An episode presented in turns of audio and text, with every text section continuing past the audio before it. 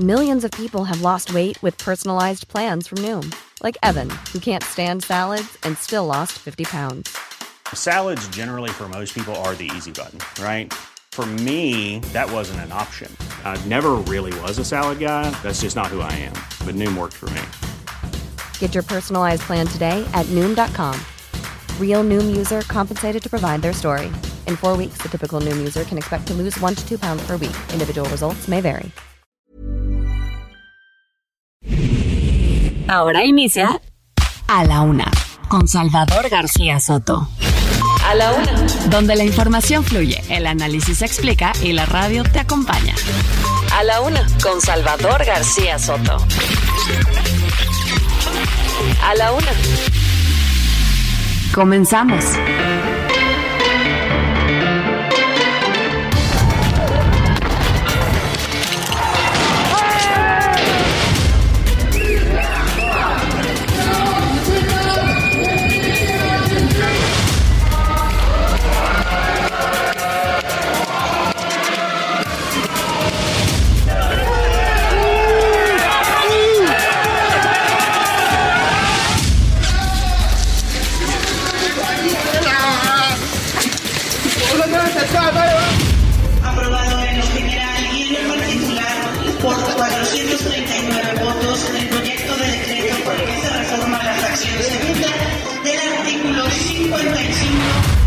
Más de una semana del arranque de campaña en el Estado de México y en Coahuila.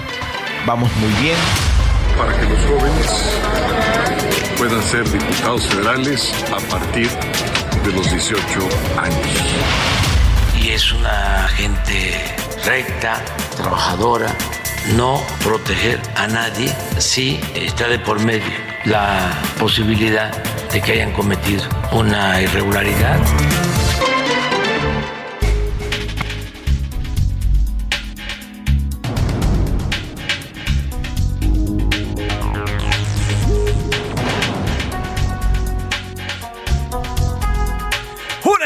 En punto, una de la tarde en punto. Bienvenidas, bienvenidos a la una con Salvador García Soto en el Heraldo Radio. A nombre del titular de este espacio, el periodista Salvador García Soto, y de todo este gran equipo que hace posible ellas y ellos, jóvenes profesionales de la radio, de la producción, de la información y de la, de la noticia, yo le doy la más cordial de las bienvenidas. Yo soy José Luis Sánchez Macías y le voy a informar en esta tarde de miércoles, tarde nublada aquí en la Ciudad de México, miércoles 12 de abril del 2023. Estamos ya muy cerca de la primera quincena de este mes y se nos está yendo prácticamente ya las vacaciones. Quedan un, un par de días todavía de la semana de Pascua para ya la próxima entrar de lleno a la semana normal. Aún así, y con todo y las vacaciones, hay muchísimo que contarle y muchísimo que informarle en esta tarde de miércoles. Tenemos 22 grados centígrados aquí en la capital. Vamos a llegar hasta los 23 por ahí de las 5 de la tarde y tendremos una mínima de 12 grados. Eh, están pronosticando lluvia, algunos chubascos, principalmente en la zona norte de esta capital.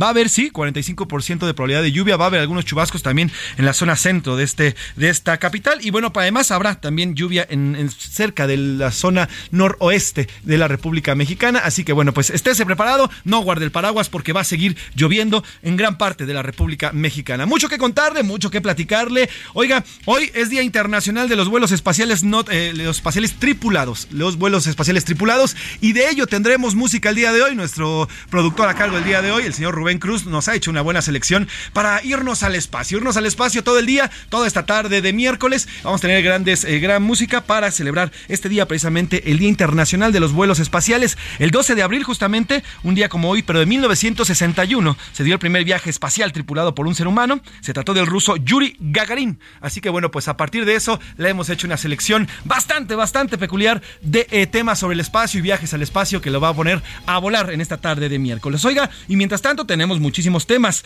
No se va, hoy el presidente López Obrador salió en defensa, así es como dice Sarralón, eso. No se va porque a pesar de que hay una investigación en su contra por parte de la Fiscalía General de la República, ayer lo informó así a través de un comunicado, eh, pues el señor... Eh, Francisco Garduño se mantiene como titular del Instituto Nacional de Migración. Dijo que permanece, permanecerá en su cargo, dijo el presidente hoy por la mañana, hasta que la Fiscalía diga cuál es el motivo por el cual se está investigando el señor Francisco Garduño. Vamos a platicar del tema, vamos a hablar eh, sobre este tema, también vamos a platicar sobre lo que está ocurriendo allí en Ciudad Juárez. Continúa la repatriación de estos migrantes que murieron a finales del mes pasado allá en Ciudad Juárez y también platicaremos con familiares, familiares, iremos hasta, hasta Centroamérica con familiares de algunos de los migrantes que fallecieron en este, en este horrible incidente a finales, ya le digo, de marzo. Vamos precisamente allá hasta Guatemala. Platicaremos con familiares de estos migrantes. Histórico, la Corte Interamericana de Derechos Humanos condenó a México. Ya dio su sentencia en el caso Daniel García y Reyes Alpizar, estos dos hombres que fueron acusados de asesinar a una regidora. Eh, les dieron eh, prisión preventiva y así se mantuvieron durante más de 17 años. Hoy la Corte Interamericana de los Derechos Humanos ya emitió una, una sentencia declaró culpable al Estado de Mexicano de muchas, muchas irregularidades en este caso. Y es importante porque pone una vez más el dedo en la llaga en el tema de la prisión preventiva oficiosa en nuestro país. Un tema que ya se discutió el año pasado en la Suprema Corte de Justicia, que desde el gobierno federal se defendió a capa y espada. Y bueno, porque todo el mundo sabemos y todo en el país sabemos que se abusa de esta figura en nuestro país. Si usted es pobre, si usted no tiene dinero para una defensa, bueno, pues esta, esta figura de la prisión preventiva puede convertirse en un verdadero calvario. Y así le ocurrió ocurrió a estas dos personas, tanto a Daniel García como a Reyes Alpiza. Y desacuerdo, oiga, ayer le platicábamos lo que está ocurriendo con el Tribunal Electoral del Poder Judicial de la Federación, esta iniciativa que está empujando PAN, PRI y PRD, acompañando a Morena, eh, que le quitaría muchísimas, muchísimos colmillos al tribunal, sobre todo en la vida interna de los partidos, que ayer lo platicamos amplio. Y bueno, pues ahora Morena y la oposición siguen aplazando la discusión. Ayer se tenía pensado que a las cuatro y media se regresara a la comisión, se regresó, pero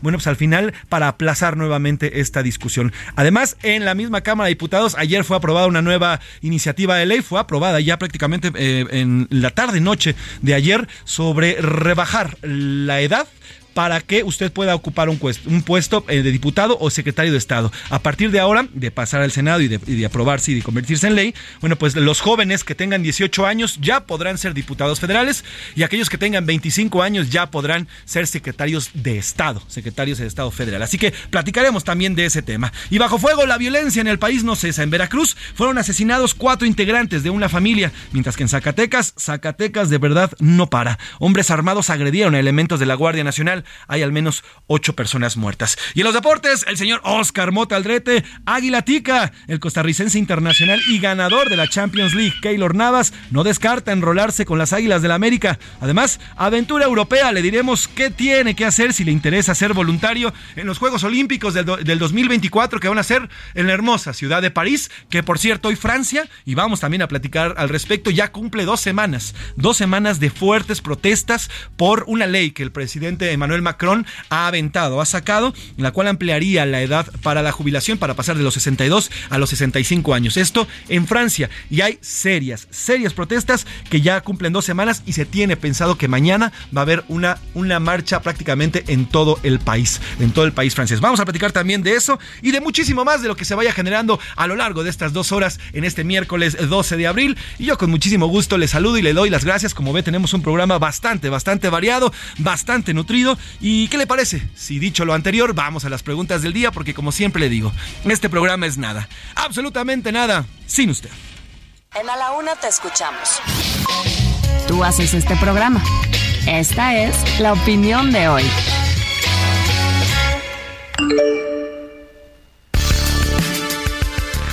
Una con ocho minutos, una con ocho minutos y en este momento le presento las preguntas del día de hoy. Dos preguntas bastante polémicas, buenas, temas interesantes y quiero escucharle y leer sus comentarios. La primera de ellas, ya le decía que ayer por la tarde la Cámara de Diputados aprobó por mayoría eh, una ley la cual permitirá a los jóvenes, a los jóvenes de 18 años, ser diputados federales y a los jóvenes de 25 convertirse en, secretarios de Estado. Esta ley permitiría que ya rebajar esta edad a ambos, eh, para ambos puestos y con ello, bueno, pues incluso incluir ya a los jóvenes. Eh, usted, y la pregunta que le hacemos esta tarde, ¿usted cree que dar derecho a estos jóvenes de 18 para ser diputados y a los de 25 para poder secretarios de Estado es una medida A correcta, los jóvenes tienen derecho a ocupar cargos públicos y a tomar decisiones. B, es incorrecta, no están maduros aún para tomar las decisiones y además no tienen la educación, me refiero a la cuestión académica suficiente para desempeñarse en estos puestos de vital importancia para la vida democrática del país. O C, es demagogia pura de los partidos políticos que juntos aprobaron el día de ayer esta nueva iniciativa que eh, reduce la edad para los, eh, las personas que quieran ocupar puestos, sobre todo los una diputación o una secretaría de Estado. La segunda del día de hoy, la Fiscalía General de la República ya confirmó el día de ayer que había una investigación en contra de diversos mandos del Instituto Nacional de Migración, entre ellos el director Francisco Garduño, eh, a quien no especifica exactamente por qué se le está investigando, pero bueno, ya aparece como Francisco N en la investigación de la Fiscalía General de la República. Hoy el presidente López Obrador dice que se mantiene en el puesto, que están esperando a que se defina cuál es el grado de participación de Garduño en, los hechos ocurridos allá en Ciudad Juárez. Sin embargo, le digo, se mantiene con todo y todo al frente del Instituto Nacional de Migración hasta el día de hoy, hasta la una con diez minutos. La pregunta que le hacemos el día de hoy, ¿usted cree que a pesar, que está bien que a pesar de que se ha investigado el señor Francisco Garduño, se mantenga en el puesto? A, sí, tiene que eh, eh, sacar responsabilidades, tienen que definirse responsabilidades. B, no, debió de haber presentado incluso su renuncia desde el inicio. O C, a estos funcionarios no les importa más que su hueso. Ahí están las dos preguntas del día de hoy, 55 18 41 51 99, los teléfonos que tenemos disponibles para usted. Escríbanos, mándenos su voice note, aquí las leemos y las escuchamos con muchísimo gusto. Ya, sin nada más que agregar, ¿qué le parece si nos vamos a un resumen de noticias y luego entramos de lleno a la información? Porque ya estamos aquí en A la Una con Salvador García Soto. En riesgo. El Consejo Mexicano de Proveedores del Sector Petrolero advirtieron de la quiebra de empresas aglutinadas en la organización por el retraso o falta de pagos a proveedores por parte de petróleos mexicanos. Repunte. Entre 2020 y 2022, el gobierno federal aumentó la recaudación por concepto de impuestos sobre la renta del sector minero en 128%. Afectación. La Secretaría de Gestión Integral de Riesgos y Protección Civil de la Ciudad de México informó que para apagar el incendio de la central de abasto del pasado jueves fueron utilizados 350 mil litros de agua, lo que retrasó en 12 horas en la distribución de agua con pipas. ¡Uno más! Autoridades capitalinas detuvieron a Gustavo N., guardia de seguridad en el bar La Polar, donde murió Antonio Monroy tras ser golpeado por trabajadores el pasado 8 de enero. De avanzada. El Congreso chileno aprobó una ley que reduce gradualmente la jornada laboral de 45 a 40 horas semanales y que se espera que sea promulgada por el presidente Gabriel Boric antes del primero de mayo.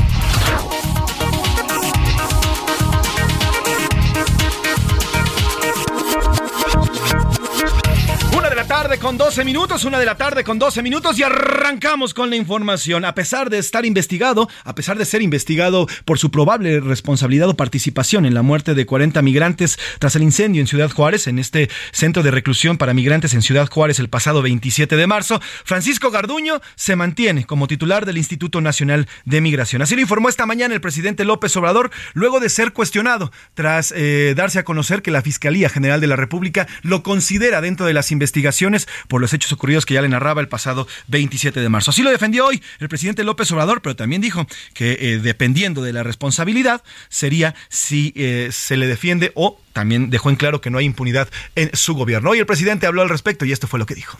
Y ojalá y lo piensen bien, porque si declaran inconstitucional la ley de la materia y se impide que la Guardia Nacional dependa este de la Secretaría de la Defensa. Este audio del que está hablando es el tema de lo que le informaba el día de ayer sobre eh, el, ministro de la Suprema Corte de Justicia de la Nación, eh, que bueno, pues habría ya eh, presentado un proyecto. Ayer cerrábamos precisamente el, ministro Carranca, precisamente cerrábamos el espacio con esta información de último momento ayer. Bueno, pues hoy el presidente habla al respecto y más adelante ratito le vamos a poner este audio. Por lo pronto, esto fue lo que dijo de Garduño.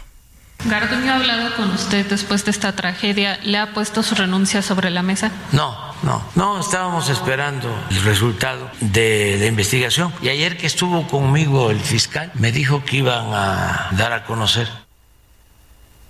Esto fue lo que dijo el presidente López Obrador y bueno, pues tal cual lo deja en claro. Sí sabe de la investigación, pero el señor Francisco Garduño continúa al frente del Instituto Nacional de Migración hasta que se defina su grado de responsabilidad. Y es que ayer, cerca de las ocho y media de la noche, la Fiscalía General de la, de la República procedió penalmente en contra de Francisco Garduño y otros cuatro, otros cuatro miembros del Instituto Nacional de Migración. Vamos precisamente con Diana Martínez, nuestra reportera que sigue los asuntos judiciales y que siempre nos tiene la información puntual de lo que informó la Fiscalía General de la República al respecto de esta investigación que ya se abrió y que además se suma a las ya otras cinco eh, órdenes de aprehensión que fueron liberadas en las semanas pasadas eh, por el hecho ocurrido el 27 de marzo allá en Ciudad Juárez. Diana Martínez, cuéntanos qué fue lo que dijo la Fiscalía General de la República y cuáles fueron los detalles que dio sobre esta investigación. Buenas tardes, Diana. Así es, José Luis, buenas tardes. La Fiscalía General de la República procedió penalmente contra el titular del Instituto Nacional de Migración, Francisco Garduño, luego del incendio en el que perdieron la vida 40 migrantes en Ciudad Juárez, Chihuahua. El Ministerio Público de la Federación ejerció acción penal en contra del funcionario por el delito de ejercicio ilícito del servicio público. La Fiscalía también presentó ante un juez la imputación contra Antonio N., ya que ambos directivos del Instituto Nacional de Migración presuntamente incurrieron en delictivas al incumplir con sus obligaciones de vigilar, proteger y dar seguridad a las personas e instalaciones a su cargo, propiciando así delitos contra migrantes. Además, se procedió penalmente contra eh, cuatro servidores públicos identificados como Salvador N., Juan N., Cecilia N. y Eduardo N., quienes presuntamente están vinculados eh, directamente con las conductas que generaron los homicidios y las lesiones que sufrieron las víctimas de estos delitos. La Fiscalía indicó que luego de los hechos ocurridos en el Centro Provisional Migratorio de Ciudad Juárez el pasado 27 de marzo, investigó de inmediato los hechos y eh, obtuvo órdenes de aprehensión y vinculaciones a proceso contra cinco personas, de las cuales tres son integrantes del instituto. Una es de la empresa de seguridad privada que ahí operaba y otra eh, es la que inició el incendio y todas están en prisión. Hasta aquí mi reporte el cual te agradezco, Diana Martínez. Pues ahí está lo que dice la Fiscalía General de la República el día de hoy. Y es que apenas ayer, ayer se le vio públicamente, ayer les le contábamos que comenzó ya la repatriación eh, de los eh, cuerpos de estos migrantes. Ayer un avión de la Fuerza Mexicana acudió a Ciudad Juárez para llevar estos, eh, estos cuerpos y ahí en el aeropuerto estaba el señor Garduño, estaba presente. Incluso hay una imagen que, que empezó a circular en redes sociales donde se ve un par de familiares abrazándose y al fondo está el señor, el señor Garduño. bueno, pero ¿quién es Francisco Garduño? ¿Quién es este personaje que hoy el presidente López Obrador califica como una persona honesta, una persona trabajadora y la sigue defendiendo y bueno, y dice a pesar de lo que de lo que vaya saliendo. ¿Quién es Francisco Garduño? Ricardo Romero, reportero nos explica. El aún titular del Instituto Nacional de Migración ha estado envuelto en varias polémicas a lo largo de su trayectoria. Francisco Garduño Yáñez es el actual titular del Instituto Nacional de Migración, originario de Acámbaro, Guanajuato. Nació el 2 de agosto de 1948 y tiene 72 años. Es licenciado en optometría por el Instituto Politécnico Nacional, también posee una maestría en Derechos Humanos por la Universidad Autónoma de Ciudad Juárez y un doctorado en Ciencias Jurídicas acreditado por la Universidad del Distrito Federal. En 1972 tuvo su primer acercamiento con la administración pública en el área de impartición de justicia y el sistema penal. Participó en el diseño de programas y proyectos como la creación del Instituto Nacional de Ciencias Penales, así como la estructura organizacional del Consejo Tutelar para Menores del entonces Distrito Federal. Durante su paso por la administración capitalina, fue secretario del Comité Técnico para la Reforma Penitenciaria en el Distrito Federal, que consiguió el cierre del penal de Lecumberri el 27 de agosto de 1976. En el gobierno de José López Portillo, entre 1977 y 1980 laboró en la Secretaría del Trabajo. Desempeñó cargos en Pemex entre 1983 y 1987 y también en la Procuraduría General de la República de 1987 a 1998. En la administración de Andrés Manuel López Obrador como jefe de gobierno del Distrito Federal, Garduño fue aspirante a la Secretaría de Seguridad Pública Capitalina, pero las diferencias entre López Obrador y Vicente Fox, presidente en ese entonces, le negaron el cargo el cual ocupó Marcelo Ebrard. Se dio un cambio en la Secretaría de Seguridad Pública, yo lo propuse a él pero en ese entonces la Secretaría de Seguridad Pública, o para nombrar al secretario de Seguridad Pública de la ciudad y al procurador de la ciudad, se necesitaba el consentimiento del presidente. Todavía no tenía estatus de entidad libre, soberana la Ciudad de México. Entonces, cuando lo propuse, no lo aceptó Fox y a partir de ahí entró Marcelo Ebrard. Tras la llegada de López Obrador a la presidencia, Garduño fue nombrado comisionado del órgano administrativo desconcentrado de prevención y readaptación social, desde el cual coordinó el cierre del complejo penitenciario de las Islas Marías, que dejó de operar en enero de 2021. El 16 de junio de 2019, luego de la renuncia de Tonatiu Guillén López, Francisco Garduño asumió la titularidad del Instituto Nacional de Migración. En octubre de ese mismo año, en el marco de la inauguración de la exposición fotográfica Migrantes, una mirada en la historia de México, por el 26 aniversario del instituto, el funcionario declaró que los migrantes serían deportados aunque sean de Marte. De manera reciente, declaró que había que separar a los niños migrantes de sus padres. No pueden poner a los niños, por ejemplo, en el cruce del río Bravo, expuestos a hacer y que se ahoguen. Esto yo da instrucciones de que si es necesario, los niños se los este, quitan a los padres para poder nosotros tutelar el interés superior que es la niñez y no vamos a permitir que pongan en riesgo de integridad o de su vida, así sean los padres. Esto aunado a los diversos accidentes que han ocurrido en instancias migratorias y donde una vez más los migrantes son los más afectados. Para la una, con Salvador García Soto, Ricardo Romero. Pues ahí está el perfil eh, del señor Francisco Garduño. Veremos qué es lo que se decide y cómo van avanzando las investigaciones. Y ahí el presidente dijo que sería, con base en el grado de responsabilidad, si se define la estancia o la permanencia de Francisco Garduño al, frente del Instituto Nacional de Migración. Lo cierto es que eh, ya está esta investigación echada a andar, ya está la Fiscalía General de la República, pues tras eh, por lo menos el primero, lo, el, primer responsable o el primer gran cabeza de, de este instituto sería el señor Garduño, quien está investigado. Oiga, y precisamente hablando de migrantes, ayer le informábamos que al menos 250 migrantes que estaban ubicados en la alcaldía Cuauhtémoc, la mayoría procedentes de Haití, bueno, pues fueron reubicados ante las condiciones en las que ellos se encontraban, fueron enviados y han sido reubicados en una zona en Tláhuac, en un albergue, un albergue para migrantes ahí en Tláhuac, y ya comienzan a llegar poco a poco estos migrantes. Vamos precisamente con eh, hasta allá, hasta la zona de Tláhuac, con mi compañero Alan García, Alan Rodríguez, perdóname, Alan Rodríguez se encuentra en esta zona y está eh, pues ya prácticamente reportando el hecho de la llegada de estos migrantes. ¿Cómo estás, querido Alan? Cuéntanos, ¿qué has visto, cómo has visto a los migrantes y cómo son recibidos en estos centros de migración. Buena tarde. Hola, ¿qué tal, José Luis? Amigos, muy buenas tardes. Pues Hola, hola, ¿qué tal? José Luis, amigos, muy buenas tardes. Ya nos encontramos dando seguimiento a la llegada de los migrantes a este albergue temporal para población migrante ubicado en el corazón del bosque de Tláhuac. La entrada, el acceso se encuentra en la calle Eberto Castillo, sin número, colonia Miguel Hidalgo de la alcaldía de Tláhuac. Esto entre las avenidas La Turba y Candel de Chalco. Y para todas las personas que quieran venir a brindar su apoyo a todos estos migrantes, pueden hacerlo incluso como voluntarios en tareas de limpieza en la alimentación de estas personas y también pues en otras tareas de, auxilio. Pueden también de alguna manera brindar su apoyo eh, trayendo ayuda humanitaria, alimentos eh, pues que no sean perecederos, también se les hace la solicitud de ropa, de pañales, incluso de agua y pues también eh, lo, es lo que tenemos en este punto. Lo que hemos podido observar es que muchos de ellos están llegando por su propia cuenta luego de que han intentado realizar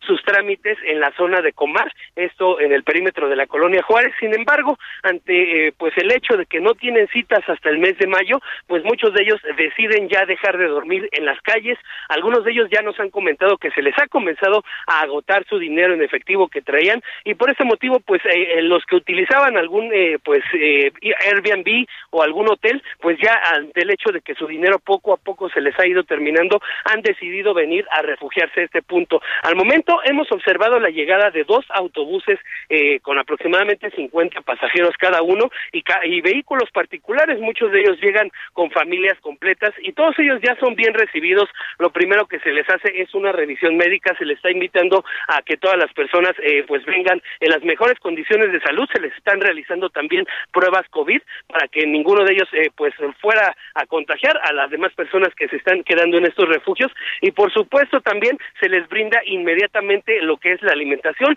el servicio de agua y se les asigna un espacio en el cual puedan ocupar junto con su familia, dándole preferencia, por supuesto, a todas las personas eh, que vienen con niños o mujeres embarazadas. Es el reporte que tenemos desde esta zona, José Luis, en donde te repito la ubicación, calle Eberto Castillo sin número, Colonia Miguel Hidalgo, muy cerca de la zona del campamento de limpieza 5, aquí en la alcaldía de Tláhuac, y por supuesto invitar a todos nuestros amigos a que apoyen, a que participen y a que vengan, si no pueden como voluntarios, pues un poco de ayuda en especie será bien recibida por ellos. Pues Alan, estaremos pendientes, eh, te agradezco la información. Ahora, ¿cómo ves a los migrantes? ¿Cómo ves el centro, este centro que están, en el que los está recibiendo? ¿En qué condiciones se encuentra este centro eh, que recibe a los migrantes? Eh, José Luis, los podemos observar cómo llegan eh, pues con bastante ánimo, muchos de ellos han pasado noches bastante difíciles en las calles de la Ciudad de México, recordar que utilizaban eh, como refugio, como lugar para pasar la noche algunas calles, algunos espacios públicos, incluso parques de la zona de la colonia Roma, de la colonia Cuauhtémoc, y pues muchos de ellos en estos momentos ya se están acomodando, ya están buscando lo que son los catres, ya les están asignando incluso también cobijas para que pasen pues una buena noche y el resto del tiempo que permanezcan aquí hasta que su trámite sea aceptado. Pues traemos pendientes, Alan, y te pido que no te muevas de ahí. Estamos eh, haciendo contacto contigo un poquito más adelante para ver cómo van llegando estos migrantes. Te agradezco el reporte, Alan, que tengas buena tarde. Continuamos al pendiente, muy buena tarde. Y nos vamos a ir a una pausa. Ya le decía que hoy estamos conmemorando el Día Internacional de los Vuelos Espaciales Tripulados. En 1961, en 12 de abril, Rusia fue el primer, el primer país en salir. Vamos a escuchar a Jesse Joy, Espacio Sideral, con esta canción del el 2000, el 2010, que se escuchaba así.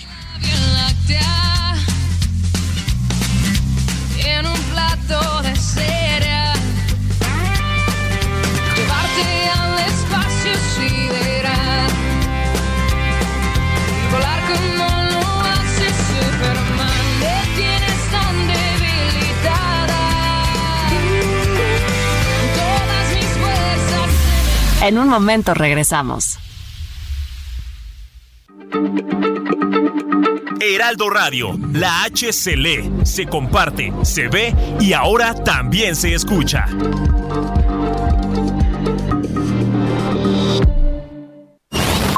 Ya estamos de vuelta en A la Una con Salvador García Soto. Tu compañía diaria al mediodía. La rima de Valdés. ¿O de Valdés la rima? Yo le propongo este juego por la Pascua tan bonita. Su servidor solicita que hoy encontremos los huevos y que con júbilos nuevos echemos doble de ganas. ¿Qué importa que tenga canas en donde las tenga, amigo? Con esta rima persigo mejorar para mañana. Hay que echarle más conejo de Pascua a nuestro trabajo. Que no se vaya al carajo porque se está haciendo viejo. Uno es viejo y no pen... Y yo no dejo que se me pierdan los huevos de la Pascua y soy longevo. El gobierno no va a darnos nadita para jubilarnos, así que mejor me muevo. Hay que redoblar esfuerzos para buscar la abundancia, porque en esta patria rancia de coraje me retuerzo y no puedo estar inmerso en regodearme en pobreza. Necesito que mi mesa esté llena y bendecida. Para mí no es la salida el populismo. Soy fresa.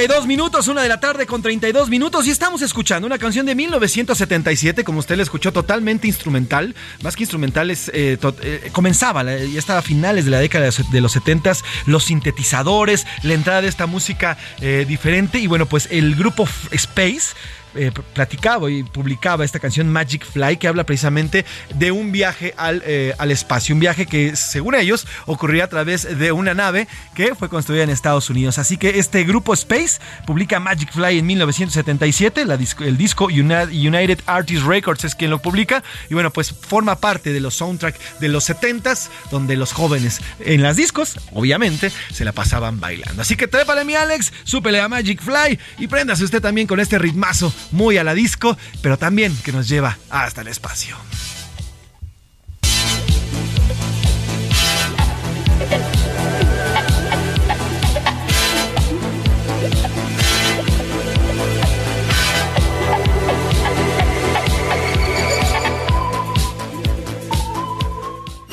A la una, con Salvador García Soto.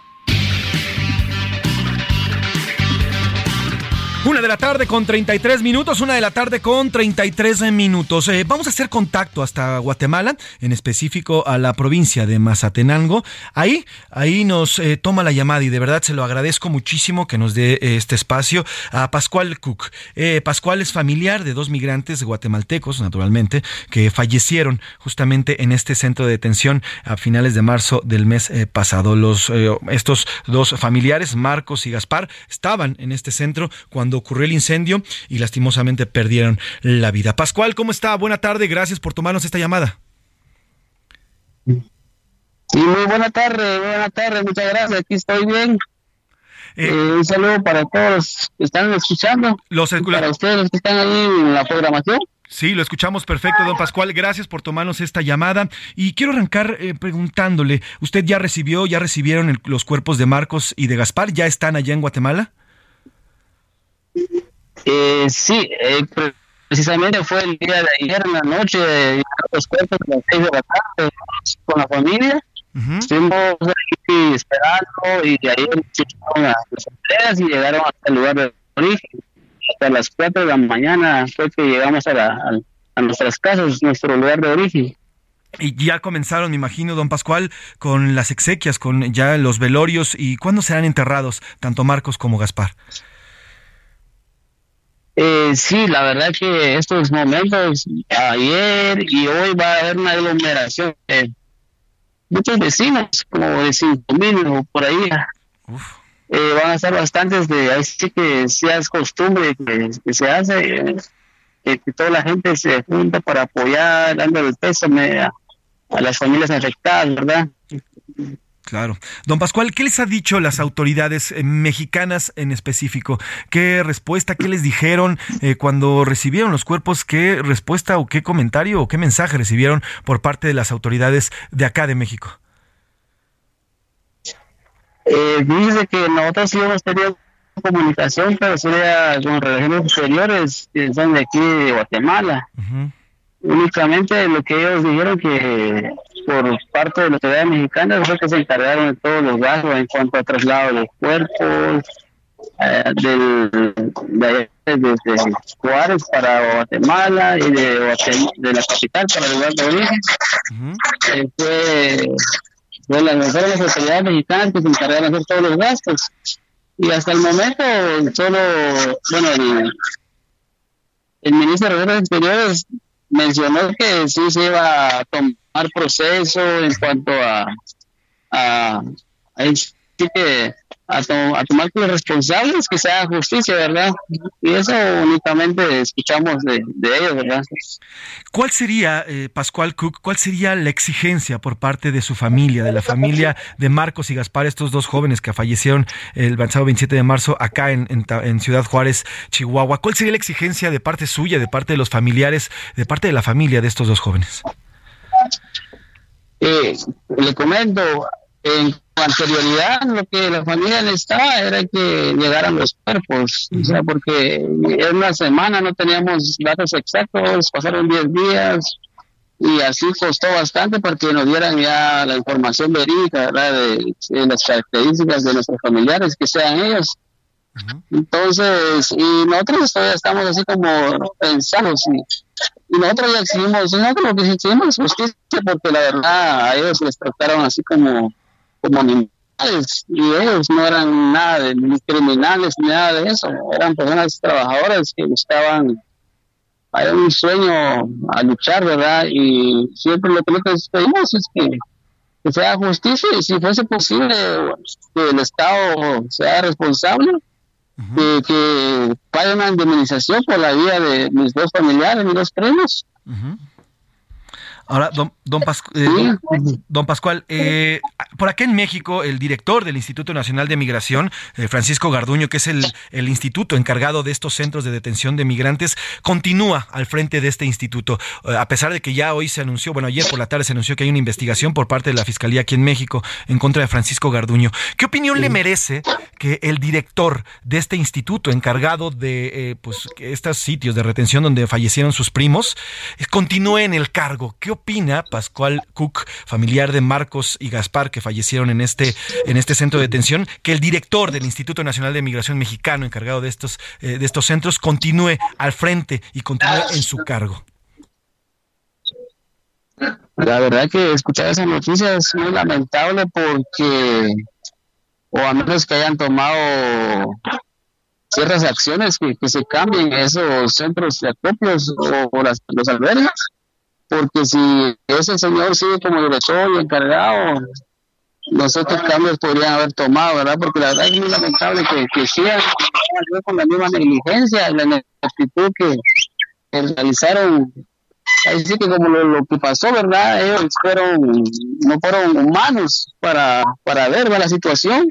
Entonces, ahí sí que como nosotros escuchar las noticias muy doloroso también para nosotros que las autoridades sigan en su, en su mismo puesto y haciendo lo mismo porque son vidas las que se perdieron ahí, son bastantes. Entonces, la verdad que debería haber un, una ley que realmente la- los, los encierre, ¿verdad? Porque es muy duro lo que pasó, las familias están sufriendo, son vidas las que se perdieron, ¿verdad?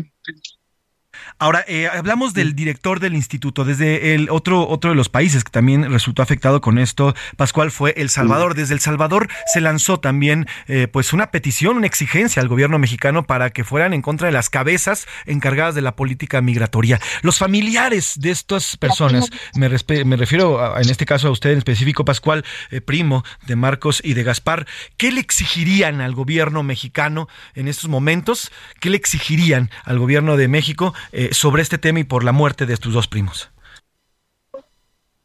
De acuerdo, sí, lo que nosotros pensamos y consideramos tal vez ya en su momento es que sea responsable que pague una indemnización por la vida de los dos primos.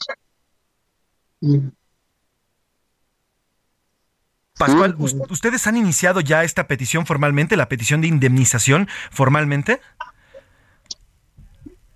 Eh, hasta el momento no, todavía no, pero sí, tal vez sí vamos a buscar ayuda, ya sea con derechos humanos o con autoridades de, de la ONU, no sé, pero vamos a vamos a ver eso porque es un tema que todavía está pendiente porque las familias, mis tíos todavía están, o sea, no tienen, no pueden estar pensando en eso por el momento, ¿verdad? Claro, sí, totalmente de acuerdo. Pero Pero, sí lo consideramos hacer. Pero definitivamente sí lo harán. Tú y tu familia van a ir y van a pelear una indemnización del, por parte del Estado mexicano ante lo ocurrido. Y sí, sí, claramente es lo que se pretende o consideramos hacer. Eh, ¿Han tenido acceso ustedes a la investigación? La, ¿Por parte del gobierno de Guatemala les ha brindado eh, parte de la investigación o, o ustedes no, no han tenido acceso a las carpetas, eh, don Pascual? Eh, la verdad que no, cero información en cuanto a lo que usted me menciona. No, hay, no han recibido absolutamente nada de información. No, de información no tenemos nada nosotros. ¿Tienen planeado, don Pascual, alguna reunión con autoridades de su país para que comiencen los procesos de indemnización y, de, y- y batalla legal en contra del Estado mexicano? ¿O todavía no tienen contacto con autoridades allá en su país? Eh, como le comentaba, hasta el momento todavía no, no, no, no hemos procedido a eso, ¿verdad? Y lo que la familia estaba esperando era que llegaran los cuerpos para darles una sesión de sepultura. Pero como le comento nuevamente, es que sí hemos considerado si, tomar pudiéramos tomar esas, acci- esas acciones contra esas autoridades que, que fueron muy inhumanos pues sí procederíamos a, en cuanto a traer, indemnización por la vida de nuestros primos. Claro, don Pascual, este hecho ocurrido ahí en Ciudad Juárez eh, ha, ha influenciado en, en- su familia, en sus vecinos, en su comunidad o, en- o ha escuchado ahí mismo en Guatemala que inhiba el, el- el hecho de que sus connacionales vayan o intenten cruzar hacia Estados Unidos o la situación usted cree que va a continuar de la misma forma y la migración desde su país en específico va a continuar como si nada hubiera pasado. Eh, la verdad que ese es un tema que a la larga es como que que puedo decir que la dice que la falta de oportunidades en lo que la corrupción ha generado en cada país más en Guatemala. Eso ha dado a muchas faltas de oportunidades porque aquí empleos hay una alta hay un alto desempleo aquí en el país entonces incluso personas que se gradúan no encuentran un trabajo, entonces por eso deciden tomar trayecto para a Estados Unidos, ¿verdad? Entonces, ahí sí que es un tema que, que sería, no, no sé cómo, cómo pensar, porque ahí sí que como todas las cosas que suceden, uno lo piensa bien, ¿verdad? Si vale la pena o no, ¿verdad? Claro.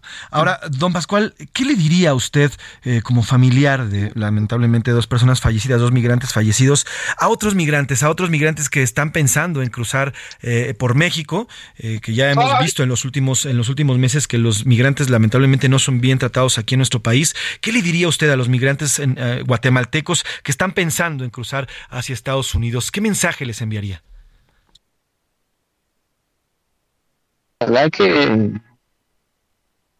nosotros, así en nuestro caso, ¿verdad? Que eh, únicamente es eh, animación y lo que su corazón les diga, ¿verdad? Y que sigan adelante y que pidan las cosas primeramente a Dios y para que les salga bien, ¿verdad?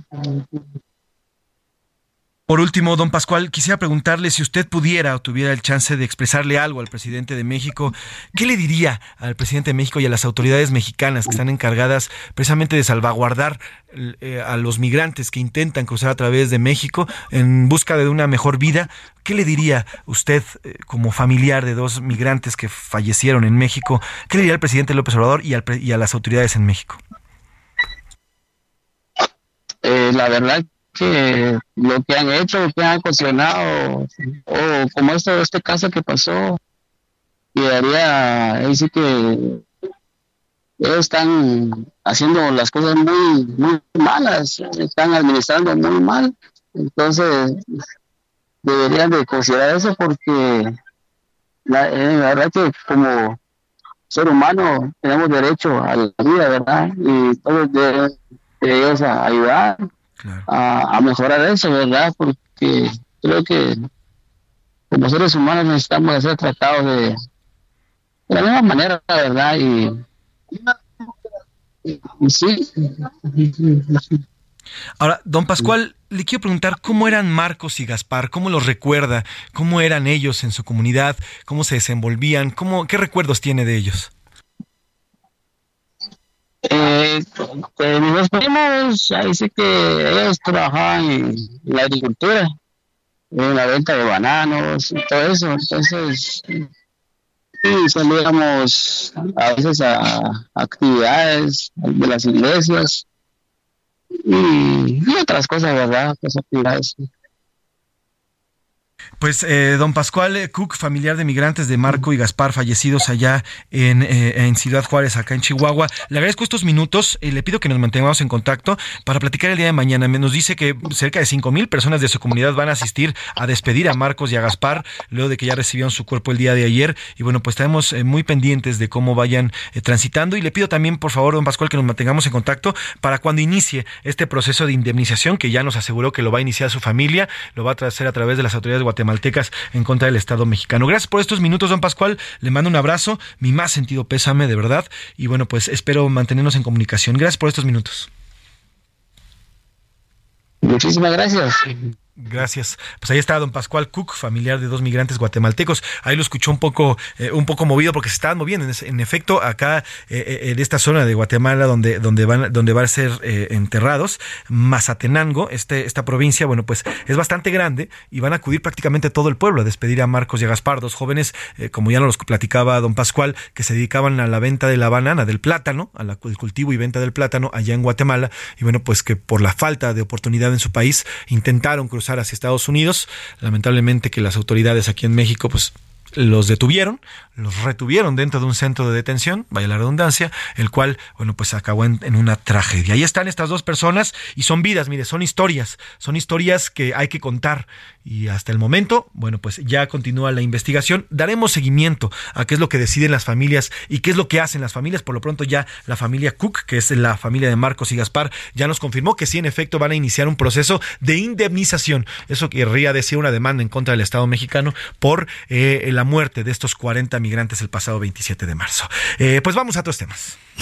A la una, con Salvador García Soto. Una de la tarde con 48 minutos, una de la tarde con 48 minutos. Oiga, hoy fue un día histórico. La Corte Interamericana de Derechos Humanos eh, declaró al Estado mexicano como responsable de la violación de los derechos de la integridad y la libertad personal, así como de la presunción de inocencia y de prisión preventiva oficiosa en contra de Daniel García y Reyes Alpizar. Ellos, estos dos hombres, fueron acusados en 2002 del asesinato de la regidora de Atizapán de Zaragoza, María de los Ángeles. A ellos se les acusó falsamente, a pesar de que son inocentes de este asesinato y se les dio prisión preventiva, pero pasaron 17 años sin que se les diera y sin que se les comprobara dicho delito. Ambas personas eran inocentes o son inocentes. La Corte, Interamericana de Derechos Humanos el día de hoy, luego de un largo proceso, define que el Estado mexicano, que México, es responsable de haber violado estos eh, delitos, estos derechos que ya le había mencionado. En dicha sentencia, el tribunal ordenó a nuestro país eliminar la figura de la prisión preventiva oficiosa y que se acabe cualquier proceso penal contra ellos. Y es que, se, mire, desde el año pasado, y aquí lo hemos informado, hubo un fuerte debate por la eliminación de, de la prisión preventiva oficiosa. Eh, llegó incluso hasta la Suprema Corte de Justicia, definieron al final que solamente algunos delitos fiscales no merecían esta prisión, pero todos los demás sí, y se mantuvo. El gobierno federal, el presidente López Obrador, así como la Consejería Jurídica de la Presidencia, defendieron a capa y espada. Hubo un nado sincronizado por parte del gobierno federal para defender este, esta herramienta, lo cierto es que para quien tiene dinero en nuestro país, pues eh, puede acceder a una justicia. Para quien no tiene dinero, para quien es pobre, no tiene la justicia y estas herramientas como la prisión preventiva pueden ser un verdadero calvario. Iván Márquez nos presenta la historia precisamente de eh, la definición de todo lo que ocurrió con este caso, la CIDH, lo que define el día de hoy, nos lo presenta Iván Márquez recuerdo de todo lo vivido, ¿no? Porque pues uno como quiera dice, bueno, pues yo soy yo soy hombre y aguanto horrores y terrores, ¿no? Y el agente del ministerio tiene la facultad exclusiva, exclusiva de enviar a la cárcel a partir de la, la prisión preventiva oficiosa a quien sea Daniel García y Reyes Alpizar vivieron un verdadero calvario. Y es que a pesar de ser inocentes, el Estado mexicano los mantuvo en prisión por más de 17 años. En 2002 fueron acusados del homicidio de la regidora María de los Ángeles, por lo que fueron puestos en prisión preventiva oficiosa. Sin embargo, este delito nunca lo cometieron. El proceso judicial estuvo plagado de irregularidades. No había ni una sola orden de un juez. No tenían abogado, por lo que fueron amenazados y obligados a firmar documentos trancazos, los golpes, las descargas eléctricas, este, las bolsas, todo eso, ¿no? Que, que la policía... Pese a ello, siempre se mantuvieron firmes en su postura de inocencia. Salieron de prisión en 2019, bajo arresto domiciliario con el uso de brazalete electrónico. Sin embargo, el año pasado fueron condenados a 35 años de cárcel, sentencia que sigue en apelación. En medio de esta injusticia, abogados y víctimas acudieron a la Corte Interamericana de Derechos Humanos para interponer una denuncia sobre su caso. Pero la perseverancia y la justicia finalmente llegaron, luego de que la Corte determinó este miércoles que el Estado mexicano cometió violaciones a derechos humanos. La verdad es que es muy cruel, es muy duro la vida en prisión, sobre todo cuando no tienes el apoyo de nadie. Y en el caso mío, mis hijas estaban chiquitas y mi madre estaba enferma. Mi única compañera era la soledad, no había nadie. No quiero pensar las preocupaciones de mis hijos o las preocupaciones de mis hermanos, la preocupación de mi esposa. Para la una con Salvador García Soto, Iván Márquez. De vital importancia esto que define hoy eh, la Comisión Interamericana de Derechos Humanos. Veremos qué dice mañana el presidente eh, por la mañana. Eh, seguramente va a ser cuestionado al respecto. Y mire, esta Comisión Interamericana de Derechos Humanos esta mañana así declaraba culpable al Estado mexicano. La Corte Interamericana de Derechos Humanos, en su sentencia, declaró que el Estado de México es responsable por las violaciones a los derechos a la integridad personal, libertad personal, a las garantías judiciales, a la igualdad ante la ley y a la protección judicial cometidas en perjuicio de Daniel García Rodríguez y Reyes Alpizar Ortiz. El Estado es responsable por la violación al derecho a la libertad personal, Ahí está, escuchamos a Ricardo Pérez, el presidente de la Comisión Interamericana de Derechos Humanos, que así definió ya este tema. Más adelante vamos a hablar del tema, vamos a analizar qué significa y cuáles son las repercusiones de esta sentencia. Nos vamos a ir a una pausa, nos vamos con música. Él es Jamiroquai Cosmic Girl, una canción de 1996 que la rompió durísimo. Trépale mi Alex a Cosmic Girl. on a Saturday in 1999. Right across from where I'm standing, on that dance floor she was living. It was clear that she was from another time. The stars as her umbrella. She asked me if I'd like to magnetize. Do I have to go start tricking? Cause it's you I should be checking. So she leaves a beam out with her cosmic eyes. Oh, now. She's just a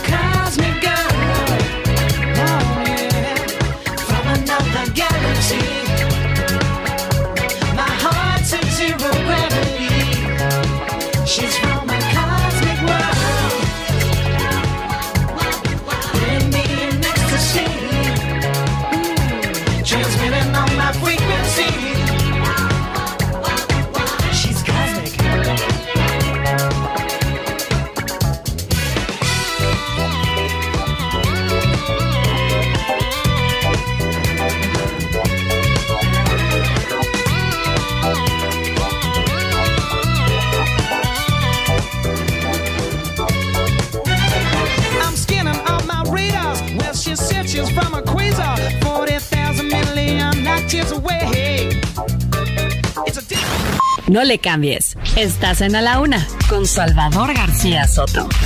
Información útil y análisis puntual. En un momento regresamos. Heraldo Radio, la H se lee, se comparte, se ve y ahora también se escucha.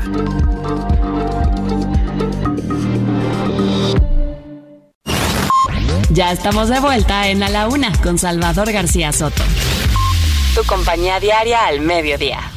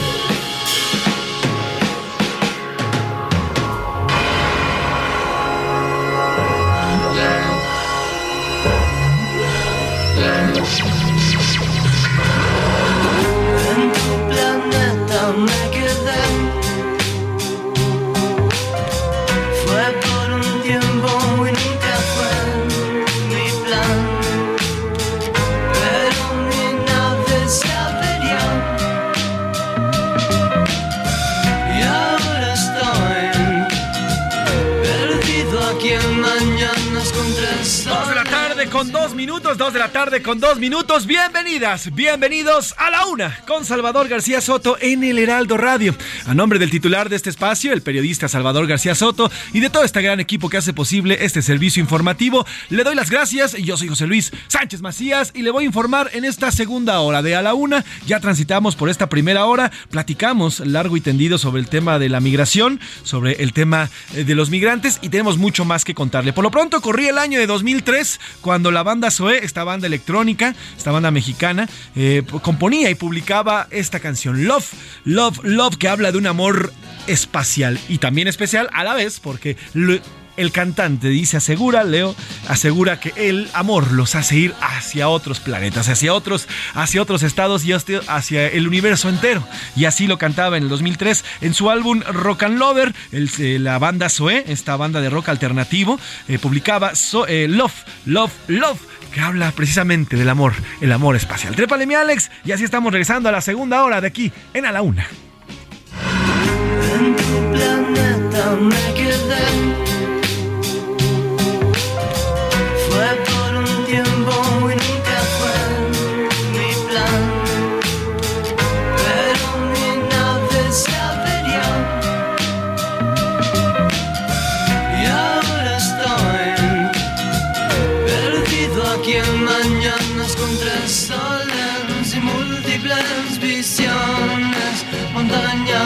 but Gran, canción del 2003. ¿Quién no estuvo? ¿Quién no, quién canta esta canción? Porque además es bastante romántica. Y bueno, les recuerdo que hoy estamos eh, conmemorando el Día Internacional de los Viajes Espaciales Tripulados. El 12 de abril de 1961, eh, Yuri Gagarin fue el primer hombre en viajar hacia el espacio en, eh, en que su nave cruzara la estratosfera de la Tierra para por fin llegar hacia el espacio. A partir de ahí, bueno, pues ya se decantaron otros, la ida a la Luna por Estados Unidos, en fin, y varios, y toda esta carrera espacial que hoy, hoy ya nos tiene, mire, en la prácticamente en el, hecho de que cualquiera obviamente con lana, con millones de dólares, puede viajar al espacio con estas empresas como SpaceX, que ya tiene estos viajes de turistas al espacio. Así que bueno, pues en 1961 comenzaba la carrera espacial y hoy prácticamente, pues más de 60 años después, ya estamos a punto de ir como simples turistas al espacio sideral. Oiga, por cierto, hoy, hoy hay cumpleaños, hoy están de manteles largos, hoy están de manteles largos en Tampico, Tamaulipas. Trépale, mi Alex, súbete música, música de Tampico, Tamaulipas, porque hoy esta ciudad, este hermoso puerto que celebramos y que aparte nos escuchan en el 92.5 de su FM, cumple 200 años de su fundación. Tampico, Tamaulipas, cumple 200 años y le mandamos un gran abrazo y un gran saludo a todas las tampiqueñas, los tampiqueños que viven en este hermoso puerto, este municipio de, Tamaulipas. Forma parte de los 43 municipios de este estado. Su cabecera municipal es la ciudad del puerto de Tampico. Y bueno, pues se localiza al sureste de la capital del estado, Ciudad Victoria. Y sus colindancias al norte con Altamira y al sur con el, viejo, con el pueblo viejo y con Pánuco en el estado de Veracruz. Así que bueno, pues felicidades a todos y a todos aquellos que viven por allá. Les mandamos un gran abrazo. Les mandamos un enorme abrazo. Disfruten mucho. Felices 200 años de fundación. Y gracias por escucharnos en el 92 2.5 de FM.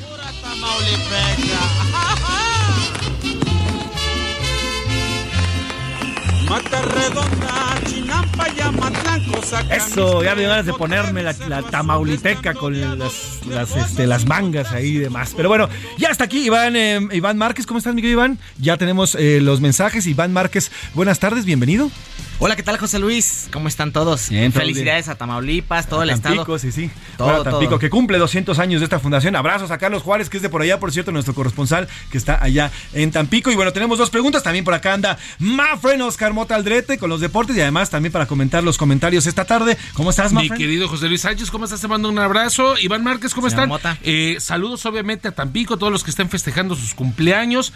Eh, desafortunadamente, yo no he recibido todavía ningún tipo de felicitación el día de hoy por mi cumpleaños. ¿Es tu cumpleaños? cierto. No, todavía no, ah, es en dos semanas. Por eso digo que todavía no he recibido. Ah, Entonces, si quiere usted empezar. Gracias, Alex.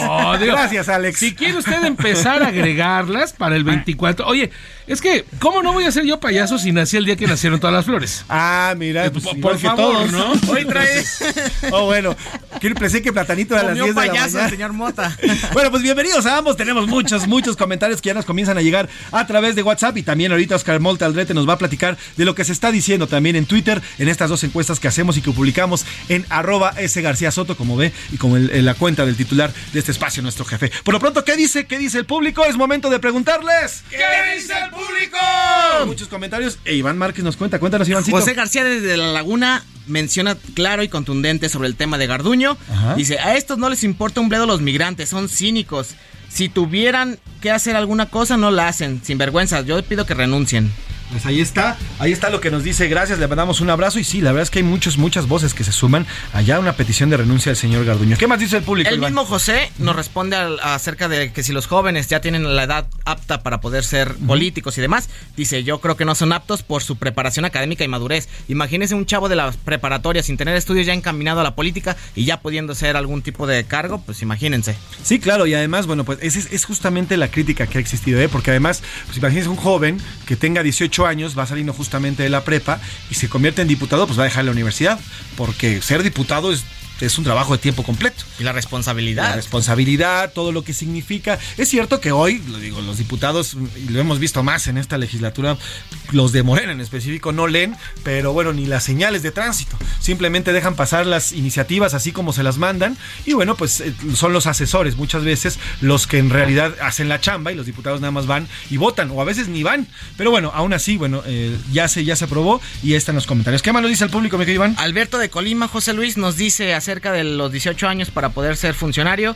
Dice, ¿cómo que a los 18 años un joven a que apenas termina la preparatoria, ¿cómo creen que los políticos puedan legislar? Solo quieren monitos que puedan manejar a su antojo. Saludos. Gracias, le mandamos un saludo también a gracias a José García. Gracias por sus comentarios. Por acá, Alberto de Catepec dije- dice José Luis, muchos saludos y a todo el equipo de A la Una. Por favor, está cambiando de tema, les advierto. El América puede salir con pura banca acerca de los deportes. Ahí involucra al señor Oscar Mota. Puede salir con pura banca y el partido se lo dan por sí solo. Contra Monterrey, el segundo gol entre 12 defensas parados se hace gol. Una pena en, una pena en contra mal tirado para darle la gloria al portero. No, y, y sobre todo que los americanistas ahora pues se aferran mucho, eso lo va a recordar el señor Márquez, de que en agosto del, de- del año pasado apenas ese 7-0, ese 7-0, entonces pues los americanistas están eh, muy orgullosos, muy ufanados, dicen, queremos uno igual, ¿no? Lo veo difícil ya teniendo a Tuca Ferretti ordenándolos de atrás para adelante, pero pues ahí está, tienen obviamente este, esta ventaja para, para ellos, ¿no? Pues veremos, y más adelante vamos a platicar del América, que también ahí puede llegar una Ah, nueva, quizá, una, ¿no? nueva cara. Quizá. bueno. Algún tico Quizá, por ahí. Algún tico, Quizá. quizás, perhaps, perhaps, perhaps. ¿Qué más nos dice el La público? señora Iván? Esmeralda nos dice acerca de la edad mínima para tomar el cargo, dice, es un error tremendo, no están maduros los muchachos y menos ahora después de la pandemia, ya que retrasan su maduración por falta de, tra- de trato social, les envío un fuerte saludo.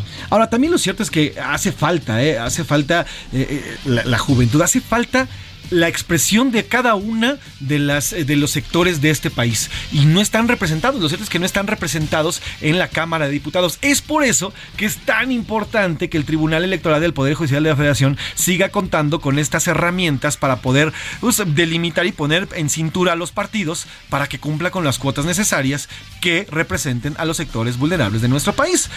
Por eso es que el tribunal es el garante de esta situación, pero a los partidos no les gusta. Los partidos quieren poner a los que ellos les conviene y a los que ellos les tenga mejor, eh, les, les, les traiga mejores réditos, eh, políticos. ¿Por qué, no, pensar, favor ¿por qué no pensar en algún tipo de programa? ¿no? O sea, estoy completamente de acuerdo en lo que platicas. O sea, no es cerrarle la, la puerta a, a- a los jóvenes, a los chavos, que obviamente traen muchas ideas, traen muchas eh, propuestas, pero ¿por qué no hacer como algún tipo de programa, ¿no? Al- Algún tipo de programa profesional en el cual puedan ingresar, no sé, desde los 16, 17 años, vayan obviamente aprendiendo del oficio, vayan aprendiendo obviamente de lo que se tiene que hacer y en determinado, no sé, 19, 20 años, quizá a través de, no sé, algún examen, no sé, insisto, algún programa integral que los pueda ir metiendo obviamente a la Claro. política, desarrollando esas habilidades y, y todo lo que pueden ir O, este, Oh, mira, pensando. te ¿no? tomo, te tomo esta palabra, Oscar. ¿O por qué no desarrollar una escuela, una Sí. escuela legislativa? Tal cual. Justo, un fogueo ¿No? que se hagan los jóvenes. Que casi casi cumplan con los requisitos o al menos las actividades que hace un legislador, pero pues no de forma tan oficial para que sepan a lo que van. Y cuando ya tengan una edad un poco más madura y con un poco más de experiencia, pues ya lanzarlos, ¿no? Que se profesionalicen como legisladores, está increíble, salen de la prepa a los 18 años y hay una especie de carrera. El concepto deportivo, ¿no? Que hagan como un sub 15, sub 16, sub 18, una, una sub 20 de legisladores. Y obviamente conforme vayan avanzando, pues ya llevan esta experiencia y entonces ya, ya no entran como la de, híjole, a ver qué hago, a ver qué digo, ¿no? Eso estaría increíble. Imagínense un congreso en México que sea profesional que tenga la capacidad de dilucidar las necesidades del pueblo para crear las leyes necesarias.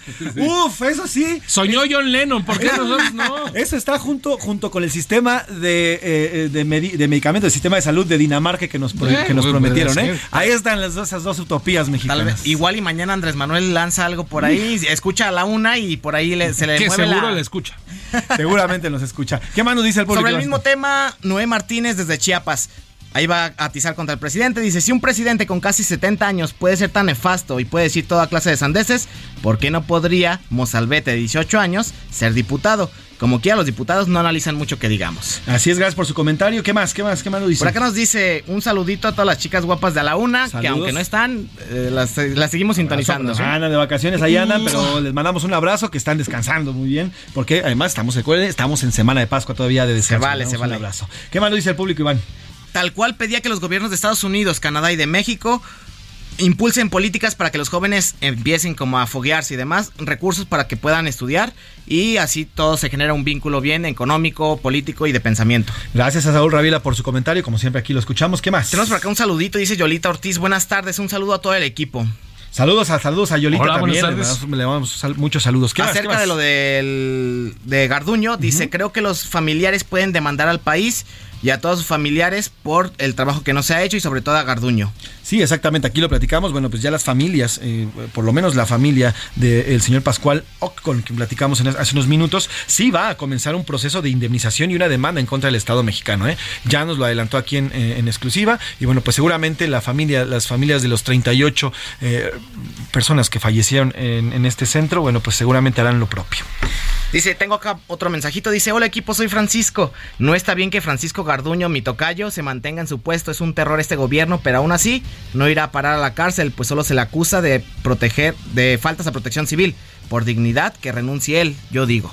Gracias, gracias por su comentario. Pues es la petición de muchísimas personas, la renuncia. Y yo creo que en cualquier país, ¿eh? en cualquier país, si hubiera ocurrido esto, pues ya hubieran corrido varias cabezas, ¿eh? varias cabezas en las que pues, por lo menos ya habría tres funcionarios o un funcionario en la cárcel detenido por esta muerte de 40 personas en otros países. Aquí, bueno, la investigación. Por acá nos hablan un poco acerca de igual de los diputados jóvenes. Dice, a la guerra va un joven de 18 años pero de ahí solamente va a obedecer.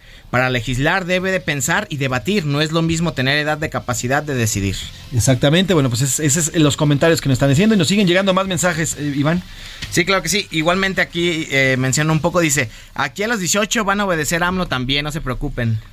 gracias, gracias por los comentarios. Oiga, y también en arroba ese García Soto, el tuit de Salvador García Soto, tenemos comentarios, mi querido Oscar Mota Aldrete, porque también eh, publicamos a través de Twitter las, las preguntas del día de hoy. Y cuéntanos, ¿qué dice el público allá en Twitter? Agradeciendo obviamente a todos los que se están manifestando en Twitter. La primera pregunta eh, con respecto a que se abrió una investigación en contra de diversos mandos, entre ellos el director Francisco Garduño. El 20.7% opina bien, hay responsabilidad. El 68.3% dice mal, debe renunciar. Y el 11% solo le interesa su bolsa. La segunda pregunta, con respecto a que los diputados, eh, que en diputados aprobaron una ley que permitirá a jóvenes de 18 años ser diputados federales y 25 años para ser secretarios de estados. 20, el 10.6% jóvenes tienen derecho, están de acuerdo. El 38.1% opina que no están maduros para eh, eh, realizar este cargo y el 51.3% de la mayoría es demagogia pura de los partidos. Muchísimas gracias por sus comentarios. Ahí está, bueno, pues eh, bastante, bastante interesante. Oigan, por cierto, esta, esto de los, de los 18 años estuvo bastante reñida, ¿eh? 37.9% opina que no, que no son maduros y el 51.7% que es demagogia de los partidos políticos, esto que se aprobó el día de ayer. Así que bueno, pues estamos al pendiente y seguimos recibiendo aquí sus mensajes. Gracias, Iván Iván Márquez, gracias Oscar Mota. Continuamos. Al ratito vamos a platicar sobre el tema de los deportes y vamos a ver qué nos trae. Eh, gracias, mi querido Iván. Gracias, José Luis, Oscar Mota. Vamos a más información. A la una, con Salvador García Soto. Dos de la tarde con 17 minutos, dos de la tarde con 17 minutos. Oiga, eh, hay un tema que es de, de, la vital importancia, el Instituto Nacional de Acceso a la Información y Protección a Datos eh, Personales. Este instituto que es vital para la vida democrática de nuestro país, un órgano autónomo que no solamente eh, nos funciona a los periodistas para conocer, a los periodistas y a la ciudadanía para conocer, pues en qué se gasta la lana el gobierno, porque no es su dinero, es suyo, mío y de todos los mexicanos.